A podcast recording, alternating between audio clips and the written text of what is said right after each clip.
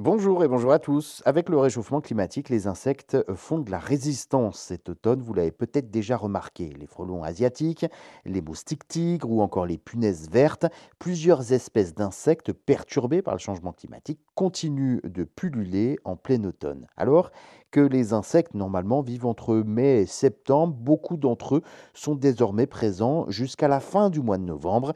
C'est le cas par exemple donc du frelon asiatique. Très euh, clairement, l'impact climatique a une influence.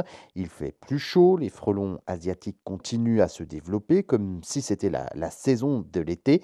Autre euh, exemple, le moustique tigre qui passe l'hiver sous forme d'œuf. Et donc, lorsque les conditions deviennent euh, automnales, les moustiques vont produire des œufs de diapose, c'est-à-dire des œufs prêts à passer l'hiver. Mais tant que les conditions sont favorables, hein, c'est-à-dire que le froid n'apparaît pas, eh bien les moustiques continuent à se reproduire normalement sans se préparer à l'hiver. Le risque est de voir proliférer des cas de dengue ou de chikungunya. Et puis, si on pousse le raisonnement encore, eh bien, imaginons que l'hiver disparaisse avec des températures clémentes toute l'année, eh bien, ça peut avoir deux effets. Premier, les insectes qui seraient présents donc toute l'année, et puis autre effet, eh bien, il y a des insectes, eux, qui ont besoin de l'hiver pour pouvoir hiberner, comme le papillon, par exemple. Eh bien, ces espèces pourraient disparaître s'il n'y a plus d'hiver. Et là, ce serait bien évidemment une catastrophe pour notre planète.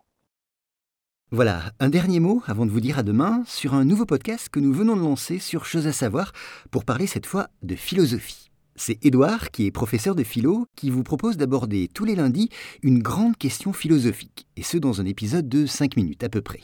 Alors, Edouard a déjà publié quatre épisodes, deux sur la question pourquoi faut-il philosopher? Oui, il faut bien commencer par là.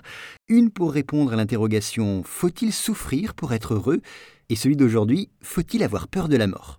Enfin, lundi prochain, le thème sera La vie est-elle trop courte?